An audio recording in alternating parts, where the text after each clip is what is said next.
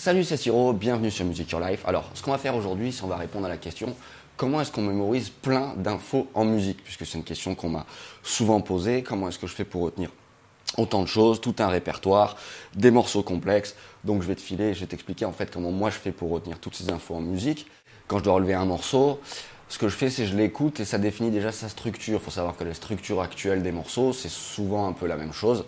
Donc voilà, ça se met en place assez rapidement. Intro, couplet, refrain, couplet 2, refrain 2, couplet 3, refrain 3, tout ça, ce sera la même chose. Éventuellement, il y a un pont, parfois à l'intérieur.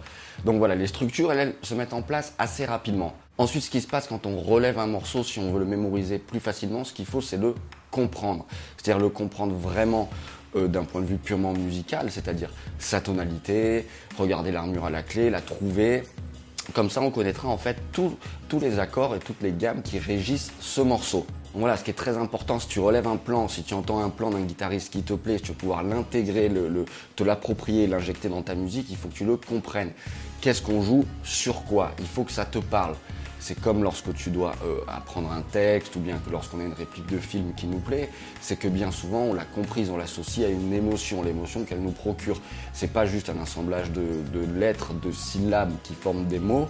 dans la musique, c'est un peu la même chose. C'est pas juste un assemblage de notes. Il faut le comprendre et surtout un truc qui est très important, c'est donc de l'associer à une émotion. Savoir si le passage est triste, s'il est joyeux, euh, s'il est malsain. Enfin, il y a énormément d'émotions.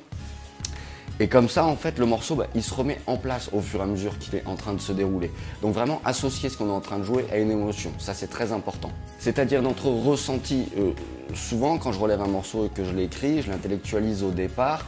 Et ensuite, par contre, je m'en détache pour pas rester prisonnier de la partition, parce que ça, c'est le piège aussi.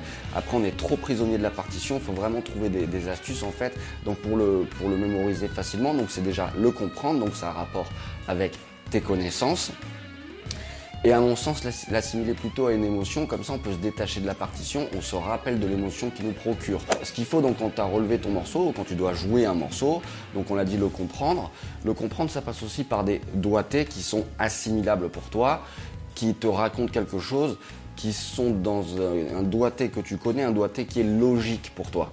À force, avec un peu de pratique, on les sent les cycles, on les sent les changements de structure, on le ressent tout ça, encore une fois parce que c'est associé à l'émotion.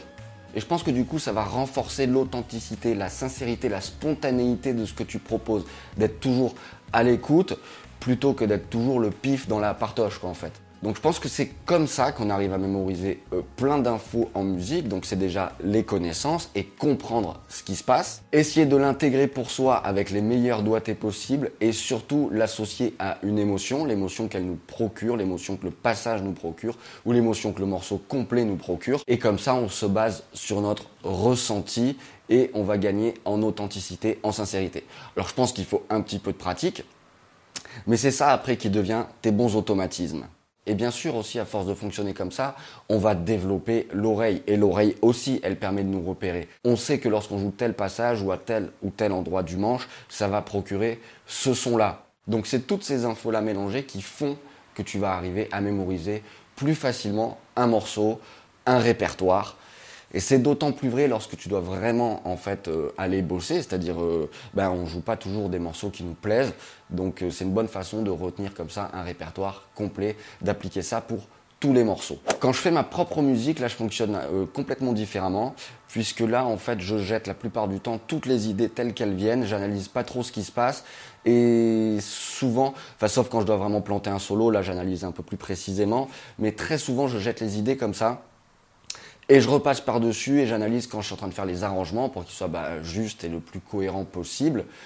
Et je stocke comme ça euh, ma propre musique, ce qui fait que l'analyse, elle, est vraiment, euh, elle est vraiment infime finalement sur ma propre musique. Et quand je dois rejouer des morceaux personnels, souvent, il faut que je les relève un petit peu, que je revoie un peu les plans, mais ça revient généralement assez vite parce que je me souviens, je sais ce que j'ai voulu dire. Et encore une fois, ça semble logique pour moi.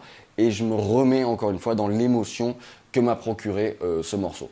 Donc voilà, ce qui est très important de comprendre quand tu veux mémoriser énormément de choses en musique, c'est surtout d'avoir un minimum de connaissances pour arriver à situer ton passage et pouvoir le comprendre harmoniquement, de l'associer à une émotion, Ça aussi, c'est très important. Je peux faire vraiment le rapprochement avec quand on apprenait des textes ou quand euh, il y a une réplique de film qui te plaît. C'est souvent parce que tu l'as comprise et qu'elle est dans un contexte qui te parle. Et vraiment se fier à notre euh, ressenti. Une fois qu'on a mis euh, toutes les choses précédentes à plat, notre ressenti en règle générale, il est plutôt, il est plutôt bien foutu. Donc c'est-à-dire qu'on arrive, on sent les changements de partie, on sent la structure, on est en train de sentir ce qui se passe.